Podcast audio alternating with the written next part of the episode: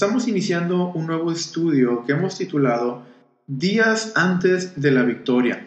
Y vamos a estudiar las claves que el pueblo de Israel tuvo en un momento histórico muy peculiar y vamos a aplicar eso a nuestra vida.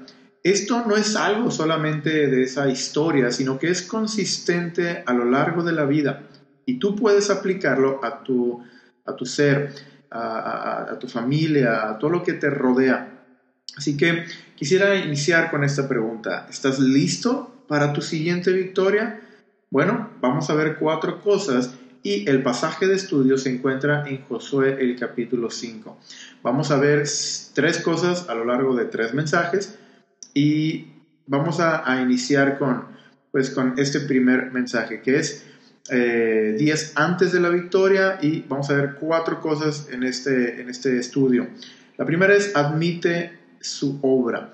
Si tú quieres eh, tener una victoria, así como lo fue en este tiempo de Israel, y simplemente para dar un poco de contexto, ellos se encuentran concentrados antes de ir a, a pelear a Jericó, esa primera ciudad amurallada a la cual ellos tenían que hacer frente. Y es también interesante porque muchas veces nosotros nos preparamos para hacer eh, una pelea, para ir a, un proyecto, ir a enfrentar algo grande en nuestra vida. Bueno, ellos se encontraban en una situación similar. Están concentrados, están listos para la siguiente batalla. Pero antes de hacer cualquier cosa, Jehová habla a la vida de Josué y le pide hacer ciertas cosas. Por eso veremos días antes de la victoria. Antes de tener algo grande en tu vida, tienes que pasar por ciertos detalles para afianzar la victoria, para lograr ese, ese objetivo que tú tienes delante de ti. Y habiendo dicho esto, ahora con eso en mente, vamos a ver Josué el capítulo 5, versículo 1, el cual dice, cuando todos los reyes de los amorreos que estaban al otro lado del Jordán, al occidente, y todos los reyes de los cananeos que estaban cerca del mar, oyeron cómo Jehová había secado las aguas del Jordán delante de los hijos de Israel hasta que hubieron pasado. Y dice, desfalleció su corazón y no hubo más aliento en ellos delante de los hijos de Israel. Y donde debemos de partir cada uno de nosotros es determinando que la base de la victoria se encuentra en Jehová. Es imposible que, que un pueblo pueda ganar una batalla si su corazón ya está desfallecido, si ya está tirado por el suelo. Definitivamente la balanza está a favor de Israel y todo eso es gracias a Dios. Dios de antemano puso ese sentir ahí en, el, enemigo y de la misma forma es Dios quien en nuestra vida nos pone las cosas a nuestro favor, lo pone, eh, inclina la balanza hacia nuestro eh, lugar. Y eso es muy importante determinar desde un inicio. Es imposible ganar, como les decía ahorita, con un corazón opacado. Y esto es como el enemigo ya se encontraba. Y muchas veces nosotros estamos enfrente de algo que parece grande, que parece imponente, con murallas muy altas. Sin embargo, adentro de ese lugar está un corazón desfallecido. Y eso es lo que Dios nos está queriendo enseñar en este momento. Si nosotros brincamos al pasaje de Deuteronomio, el capítulo 2, versículo 25, la Biblia sigue diciendo, Hoy comenzaré a poner tu temor y tu espanto sobre los pueblos debajo de todo el cielo, los cuales oirán tu fama y temblarán y se angustiarán delante de ti. Esto es muy importante Nuevamente vemos que es Dios quien está prometiendo a este pueblo especial, así como tú eres especial para Dios, y también te hace este tipo de promesas, que nada te va a hacer frente, que nada te puede vencer. Y Dios está mencionando esto, van a oír tu fama, van a escuchar del Dios que tú tienes, y temblarán y se angustiarán delante de ti. Esto, hablando del contexto que se desarrolla en Deuteronomio, depende de la obediencia.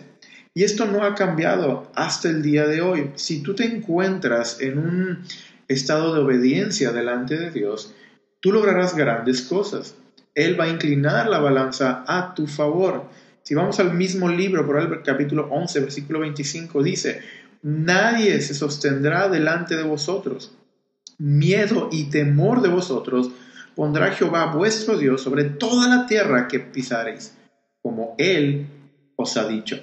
Y a través de estos pasajes ahora vemos el cumplimiento ahí en Josué el capítulo 5, donde en primer lugar ellos se asombran, escuchan de cómo cruzaron el Mar Rojo. Y eso les es eh, pues algo sorprendente a este pueblo enemigo. Pero luego ya se dan cuenta que ya cruzaron también de una forma milagrosa el Jordán. Entonces su corazón estaba desfallecido. La balanza ya estaba a favor de Israel. Y nosotros debemos de iniciar contemplando esa verdad. Las cosas que están delante de ti, no importa si parecen muy difíciles, muy duras, muy cerradas, así como lo era Jericó, la balanza pues, puede ser que ya esté, ya esté perdón, a tu favor. Esto dependerá de nuestra obediencia. Y eso es lo como iniciamos. Tenemos que admitir la obra de Dios. Él es el que mueve las cosas desde un inicio. La segunda cosa es afirmar la obediencia. Y esto va de la mano con lo que estábamos compartiendo hace unos instantes. Porque si vamos a Josué, el capítulo 5, versículo 2 al 3, dice lo siguiente. En aquel tiempo, Jehová dijo a Josué, hazte cuchillos afilados y vuelve a circuncidar la segunda vez a los hijos de Israel y Josué se hizo cuchillos afilados y circuncidó a los hijos de Israel en el collado de Araló. Y este es el momento de actuar y de ir por las promesas. Y si estamos viendo la cuestión aquí de eh, militar, no son los pendientes que tendrías que hacer para ir a la guerra. A ver, vamos a prepararnos para la guerra. A ver, ya están todos circuncidados realmente esto no es algo que a los ojos de los hombres sea relevante. Sin embargo, a los ojos de Dios es indispensable. Y Dios quiere hablarnos a través de esto. La Biblia está lleno de cuadros, está lleno de cosas físicas que nos ilustran lo espiritual. Así que vuelvo a mencionarlo, esto puede ser que no sea eh, algo que delante del hombre, o puede ser que sea igual delante de ti, digas, vale la pena hacer esto antes de una guerra. Obviamente no porque es, es dolor, es deshabilitarte eh, físicamente por ciertos días. Lo podemos ver a lo largo de la Biblia. Sin embargo, ante los ojos de Dios era realmente indispensable para tomar la victoria. Es el primer enfoque que debemos eh, de contemplar. Y vuelvo a mencionarlo, yo me imagino al pueblo después de haber cruzado eh, el Jordán, animados, listos para la guerra, para, para conquistar las cosas que Dios les ha dicho y animados. Y me imagino ahí que Josué hizo una junta, convocó a todo el pueblo, a los principales, y están animados por saber cuál es el siguiente paso y de repente les dice, ¿sabes qué? Hay que circuncidar al pueblo. Y yo me imagino que todos quedaron, ¿cómo? Ese no es el siguiente paso, el siguiente paso es agarrar nuestras armas, ir, ya tenemos esta victoria asegurada. Pero delante de los ojos de Dios, ese era el primer paso, circuncidar al pueblo. ¿Y por qué esto?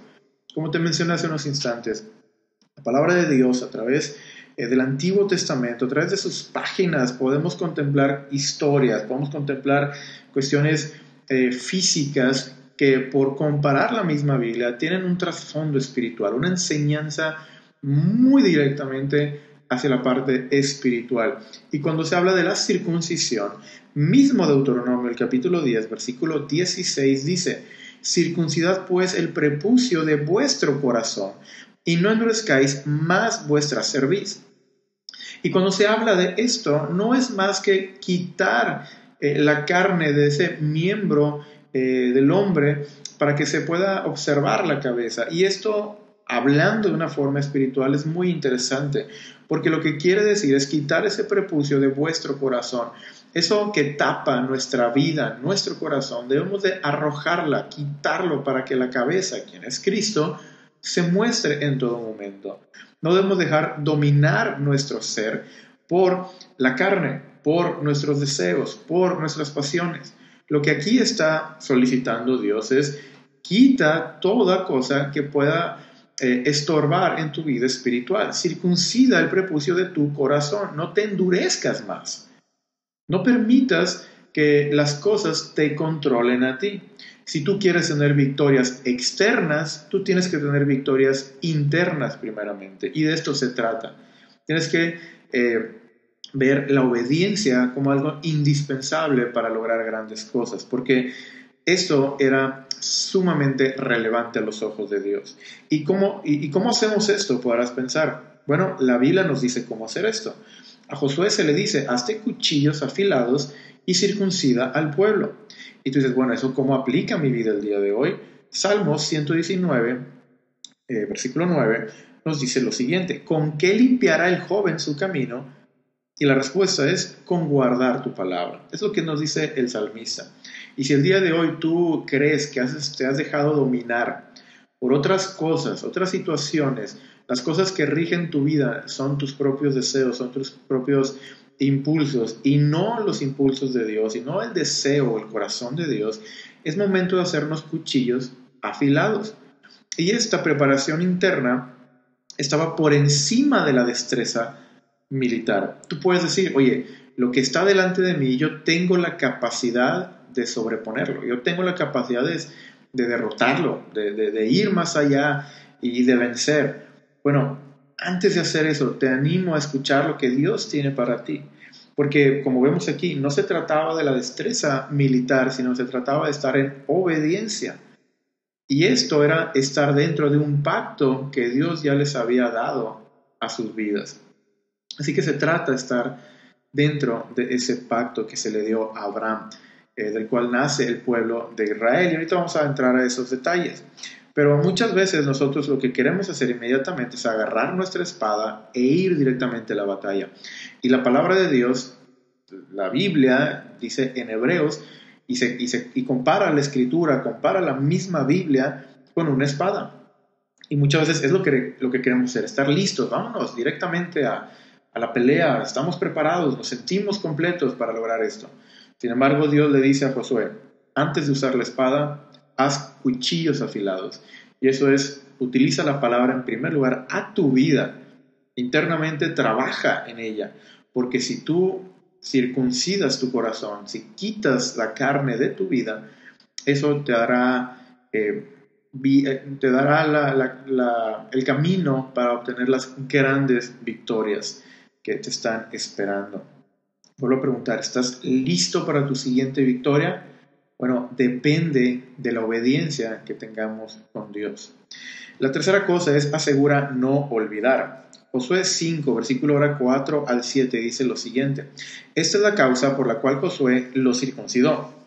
Todo el pueblo que había salido de Egipto, los varones, todos los hombres de guerra, habían muerto en el desierto por el camino, después que salieron de Egipto, pues todos los del pueblo que habían salido estaban circuncidados. Mas todo el pueblo que había nacido en el desierto por el camino, después de que hubieran salido de Egipto, no, estaba circuncidado, porque los hijos de Israel anduvieron por el desierto 40 años, hasta que todos los hombres de guerra que habían salido de Egipto fueron consumidos, por cuanto no obedecieron a la voz de Jehová.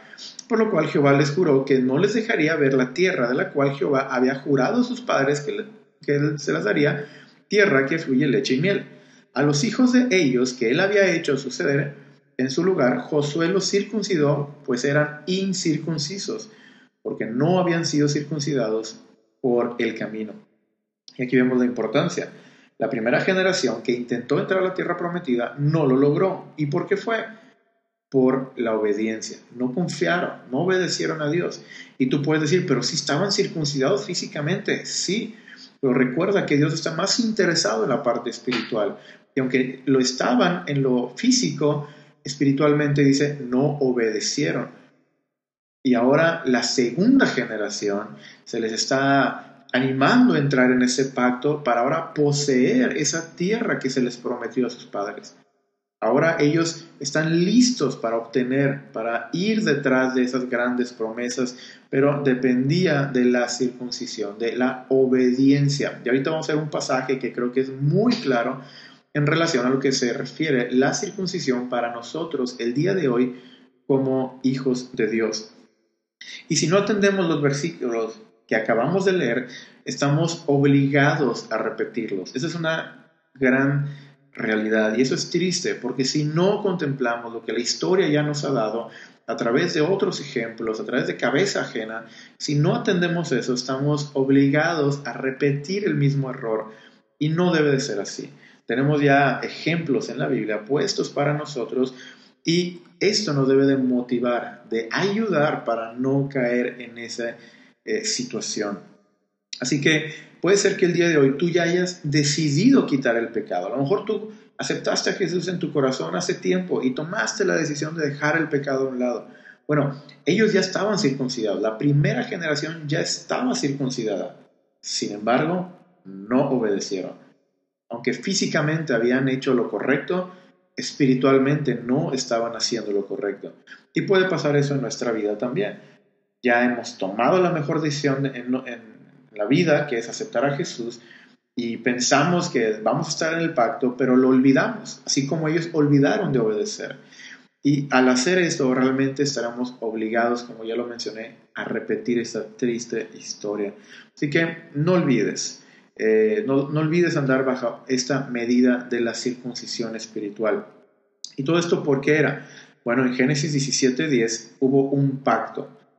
Eh, tenemos aquí a Abraham y Dios le dice, este es mi pacto que guardaréis entre mí y vosotros, y tu descendencia después de ti será circuncidado todo varón de entre vosotros. Y esa fue la señal, esto fue la, manera de, poner ahí a manifiesto el pacto que Dios hizo con él. Y la Biblia está lleno de pactos, podemos ver algunos, por ejemplo, eh, quisiera mencionarte uno, como en el caso de Noé. Dios hizo una promesa con Noé, hizo un pacto con Noé. ¿Y cuál fue el pacto? ¿Cuál fue, el, cuál fue la señal que Dios le dio a Noé? Un arco iris. Y a través de ese arco iris era la señal de que Dios iba a guardar ese pacto, de que no iba a volver a destruir la tierra a través del agua. Y yo me imagino a, este Abraham pensando, oh, recuerdo que Dios le dio a Noé esa señal. ¿Cuál será la mía? Cuando Dios le hace esa promesa. Y oh, la señal es la circuncisión. ¡Auch! Esa era la señal del pacto. Y nosotros también tenemos una señal en nuestra vida que debemos de manifestar. Filipenses, ahora sí, el capítulo 3, versículo 3. Vamos a ver esto a la luz de un creyente. Tú eres alguien que ha aceptado a Jesús, probablemente estás en una iglesia. Eh, entonces, esto es lo que significa para nosotros. Filipenses 3:3, porque nosotros somos la circuncisión. Y aquí esta epístola va dirigida a una iglesia son personas que han sido eh, salvas y que han sido bautizadas. Y les dice, vuelvo a repetirlo, nosotros somos la circuncisión, los que en espíritu servimos a Dios y nos gloriamos en Cristo Jesús. ¿Cómo hacemos esto? La misma Biblia nos dice, no teniendo confianza en la carne.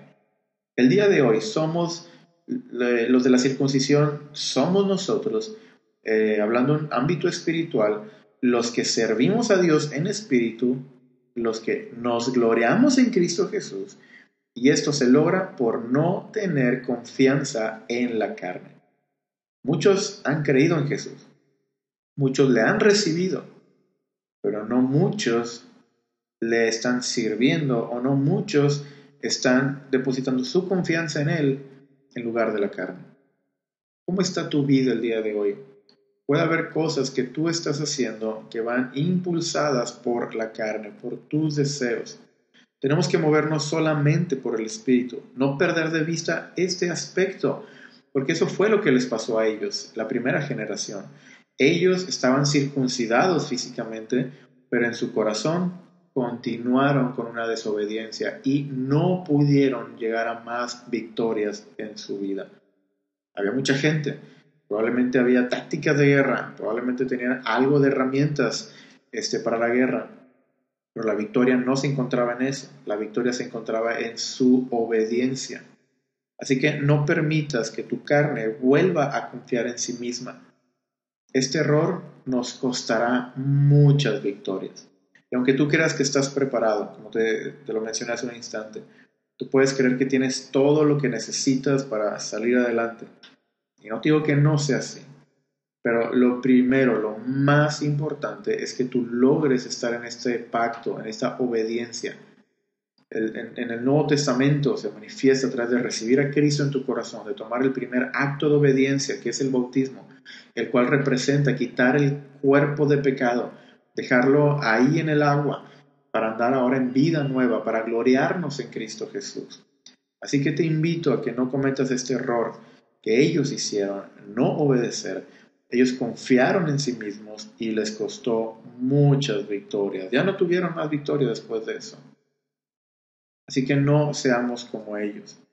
¿Y cuál es el, eh, cómo podemos transmitir esto a nuestra vida? Bueno, déjame te, te menciono lo siguiente. Ellos, o sea, la segunda generación, los que están por entrar a Jericó y a, esta gran pelea, Dios los había llevado a ese lugar y Dios les había mostrado grandes cosas. Dios les había eh, hecho milagros, Dios les hizo cruzar este, el, el, Jordán, perdón. Y Dios obró hasta cierto nivel, pero ahora les pide una obediencia, ahora les pide una señal a ellos, este, este pacto, que vuelvan a andar en este pacto para ahora mostrarse a otro nivel. Y eso se me hace sumamente interesante. Tú puedes, mejor tú puedes decir, oye, Dios se ha mostrado en mi vida, ahorita voy muy bien con Dios, excelente. Disfruta eso. Y si tú estás ahora en un pacto con Él, tú podrás ver el siguiente nivel que Dios tiene para ti. Él se mostrará a una altura mucho mayor de lo que tú pudiste imaginar. ¿Por qué? Porque ahora estás dentro del pacto. Así que no pierdas de vista lo más importante. En el pasaje que leímos hace unos momentos se ve claramente que ellos estuvieron en el desierto por 40 años. Si tú combinas esas palabras en la Biblia y tú las estudias de forma individual, pero también en forma conjunta, podrás encontrar que estas palabras son eh, relacionadas a pruebas, relacionadas a aflicciones, relacionados a momentos difíciles. Y Puede ser lo que tú digas, puede ser que eso sea lo que tú pienses o lo que tú estés diciendo en este momento. Y dices, ¿sabes qué? Es que tú no me entiendes, estás eh, viendo las cosas de una perspectiva, pero yo estoy pasando por muchos problemas. No tengo tiempo para esto, no tengo este, las ganas de hacer esto, estoy pasando por momentos difíciles, en verdad. Este, estoy sufriendo, estoy enfocado en mis problemas. Bueno, eso fue lo que pasó a ellos, ese fue el problema ellos estuvieron en el desierto por 40 años y no circuncidaron a la siguiente generación. Esto no tuvo que llegar hasta este momento. Sin embargo, así sucedió. No dejes que pase así en tu vida, no dejes que el desierto, no dejes que el número 40, el número 40 está relacionado a eso, como te decía. Lo encontramos aquí, los 40 años en el desierto, los 40 días que llovió, los 40 días que que Goliat estuvo hablando al, pueblo de Israel, haciendo afrenta y burlándose de ellos, los 40 este, días que Jesús fue tentado.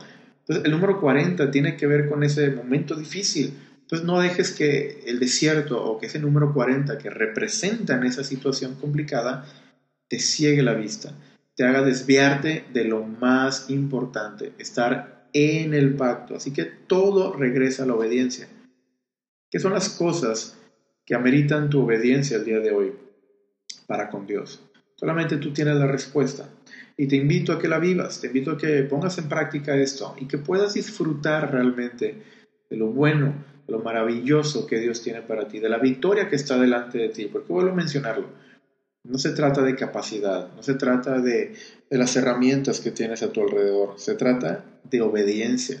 Y eso lo puedes ver a lo largo de la Biblia. Es muy consistente eso. Y por último, tienes que alejar el oprobio. Esto se me hizo también muy interesante al leer aquí Josué, capítulo 5, versículo 8 al 9, el cual dice, y cuando acabaron de circuncidar a toda la gente, se quedaron en el mismo lugar en el campamento hasta, hasta que sanaron. Y Jehová dijo a Josué, hoy he quitado de vosotros el oprobio de Egipto, por lo cual el nombre de aquel lugar fue Gilgal, hasta hoy. Y la palabra oprobio en el hebreo tiene que ver con, eh, o también más bien se puede utilizar como deshonra. Y lo que Jehová está diciendo es, hoy he quitado el oprobio de Egipto de ustedes. Hoy he quitado la deshonra de Egipto de ustedes, de, esta segunda generación. Y la carne, si tú lo ves a lo largo de la Biblia, eh, siempre termina en deshonra, siempre termina en dolencia. Si tú confías en la carne más que en Dios, es decir, si tú confías más en tu vida, en tu capacidad, eh, en tu intelecto, en tu preparación, tal que temprano te llevarás algunas desilusiones. Entonces Dios dice, mira, deja eso a un lado, confía en mí. Y si tú haces eso, yo habré quitado la deshonra de la carne en tu vida. Y eso, claro, te conviene. ¿Y quién vino a hacer esto? Jesucristo. Él vino para quitarnos esa condición de deshonra, esa condición de pecado en nuestra vida. Si tú vas a Éxodo, en ese libro tú podrás encontrar que cuando se habla de Egipto, se le habla como de casa de servidumbre. Es un lugar el cual estás atado a algo. Y muchas veces así nos pasa a nosotros. Estamos atados a la mentira, estamos atados a lo mejor a un cierto pecado, estamos atados a una manera de pensar. Y lo que Dios quiere hacer a través de Jesucristo es liberarnos de esa forma de pensar, de esa forma de actuar, quitar esa deshonra, quitar eso que nos hace eh, simplemente caer y llevarnos a un oprobio, llevarnos a una deshonra, Él la quita por completo y nos invita a caminar en obediencia, a caminar por el Espíritu. ¿Qué es lo que nos dice el siguiente pasaje? En Gálatas 5:16 dice, digo pues, andad en el Espíritu y no satisfagáis los deseos de la carne. Es decir, debes de andar en obediencia. Muchas veces uno puede pensar, oye, pero eso es muy difícil. O sea, ¿cómo es posible que Dios me pida hacer esto? sabiendo que es muy difícil para mí. Bueno, contempla esto, si Dios te lo está diciendo es porque tú puedes hacerlo. No es algo eh, completamente imposible, sino que se vuelve posible gracias a Jesús, gracias a su palabra y al Espíritu que está dentro de nosotros. Así que desecha lo que no sirve. Es el momento de tomar la decisión. Dice en Salmo 119, versículo 22, aparta de mí el oprobio y el menosprecio, porque tus testimonios he guardado. Y volvemos, volvemos a mencionar esto. Si tú guardas la palabra de Dios, si tú guardas la ley de Dios, si tú guardas las escrituras, Dios quitará la deshonra de tu vida, quitará el oprobio de, de tu vida. Simplemente tienes que mantener tus ojos en Jesús, porque Él cumplió la palabra al 100%, y esto te ayudará a simplemente dejar a un lado la carne, dejar a un lado la deshonra. Y termino con un pasaje que es muy interesante. En Romanos el capítulo 8, y vamos a ver varios versículos, los voy a leer. Empezamos en el versículo 2, dice, porque la ley eh, del Espíritu de vida en Cristo Jesús me ha librado de la ley del pecado y de la muerte. Vuelvo a mencionarlo, la casa de, de Egipto eh, se, le, se le nombra como la casa de servidumbre. Y la ley del Espíritu, la palabra de Dios, Jesucristo mismo, nos da vida, nos libra, nos quita todas cadenas, nos quita cualquier pensamiento eh, que, que, nos haga eh, pues caer en deshonra. Así que la ley del Espíritu nos ha librado de la muerte y del pecado. Y luego el versículo 5 dice lo siguiente, porque los que son de la carne, piensan en las cosas de la carne, pero los que son del Espíritu, en las cosas del Espíritu. Brincamos ahora el versículo 6 y 7. Porque los que son de la carne piensan en las cosas de la carne, pero los que son Espíritu en las cosas del Espíritu, porque el ocuparse de la carne es muerte, pero el ocuparse del Espíritu es vida y paz. Y aquí quiero resaltar tres cosas. La Biblia dice que los que son de la carne piensan en las cosas de la carne. Y esta es una buena forma de darnos cuenta cómo estamos. ¿Qué es lo que últimamente andas pensando más? ¿Cómo tener un mejor trabajo? ¿Cómo, cómo, cómo te puede ir mejor en la vida? Eh, ¿Cómo satisfacer tus necesidades, tus cosas? No digo que eso esté mal, porque la realidad es que no esté mal, pero ¿qué son las cosas que toman un mayor, una mayor parte de tu día, de tu pensamiento? La Biblia dice que los que piensan de la carne eh, pues prácticamente son porque están actuando en la carne. Dice, pero los que son del Espíritu, en las cosas del Espíritu. Yo te pregunto si andas pensando cómo compartir la palabra de Dios con la otra gente, con las demás, con la gente que te rodea tu trabajo, tu familia, tus vecinos. No sé si andes pensando en eso últimamente. Andas pensando en cómo poner en práctica la palabra de Dios. ¿Estás pensando cómo conocer más a Dios últimamente? ¿Has pensado en tomar algunas clases? ¿Has pensado tomar el discipulado? ¿Has pensado en seguir a Jesús? ¿Estás pensando en eso? Si tú estás pensando constantemente en eso, bueno, es una buena manera de darte cuenta que estás inclinándote hacia lo espiritual. Pero si ni siquiera piensas en nada de esto, pues déjame te animo a que lo empieces a hacer.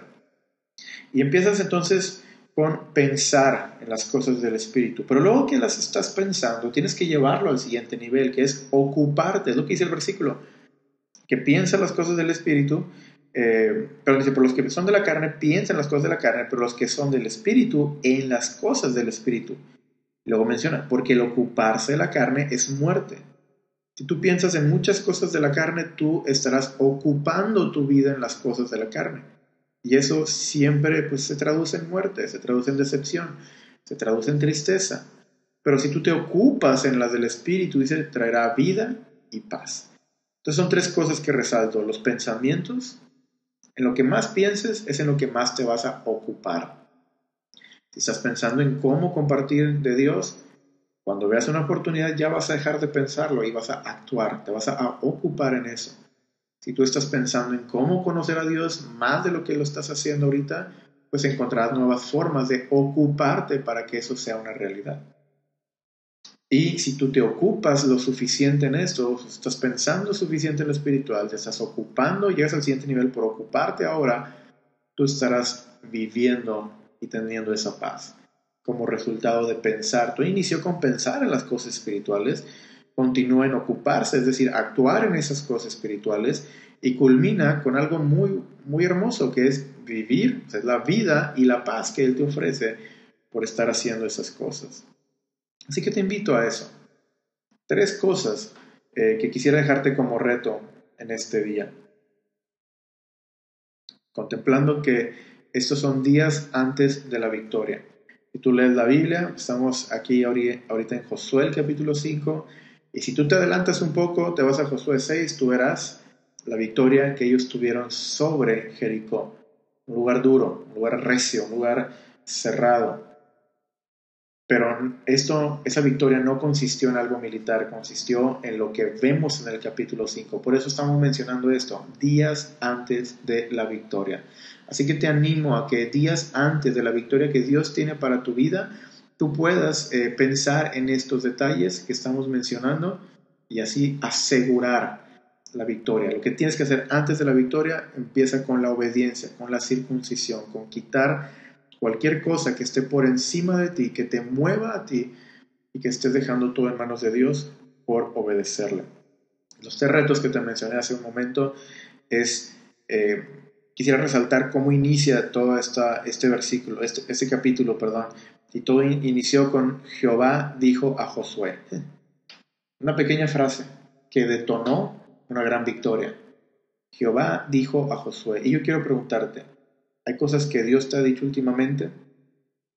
Si no es así, toma la Biblia, empieza a leerla.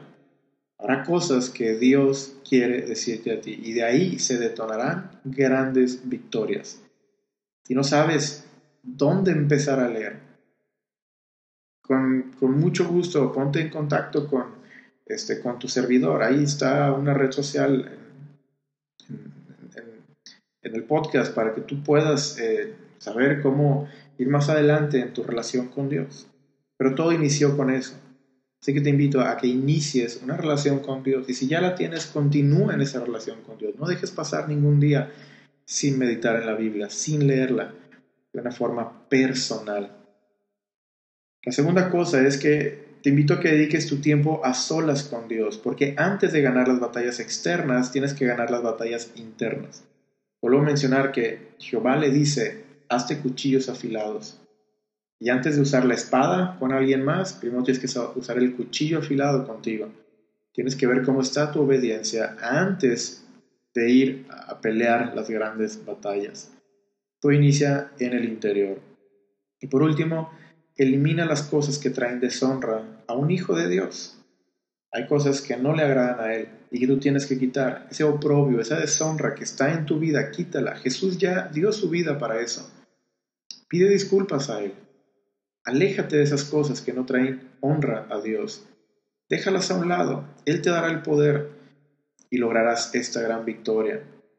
Esas cosas pueden ser, pueden traducirse de muchas maneras, ¿verdad? Pueden tomar forma de varias eh, a través de, varias cosas. Entonces, tú sabes exactamente qué son las cosas que traen deshonra a Dios en tu vida. Y todos tenemos esto.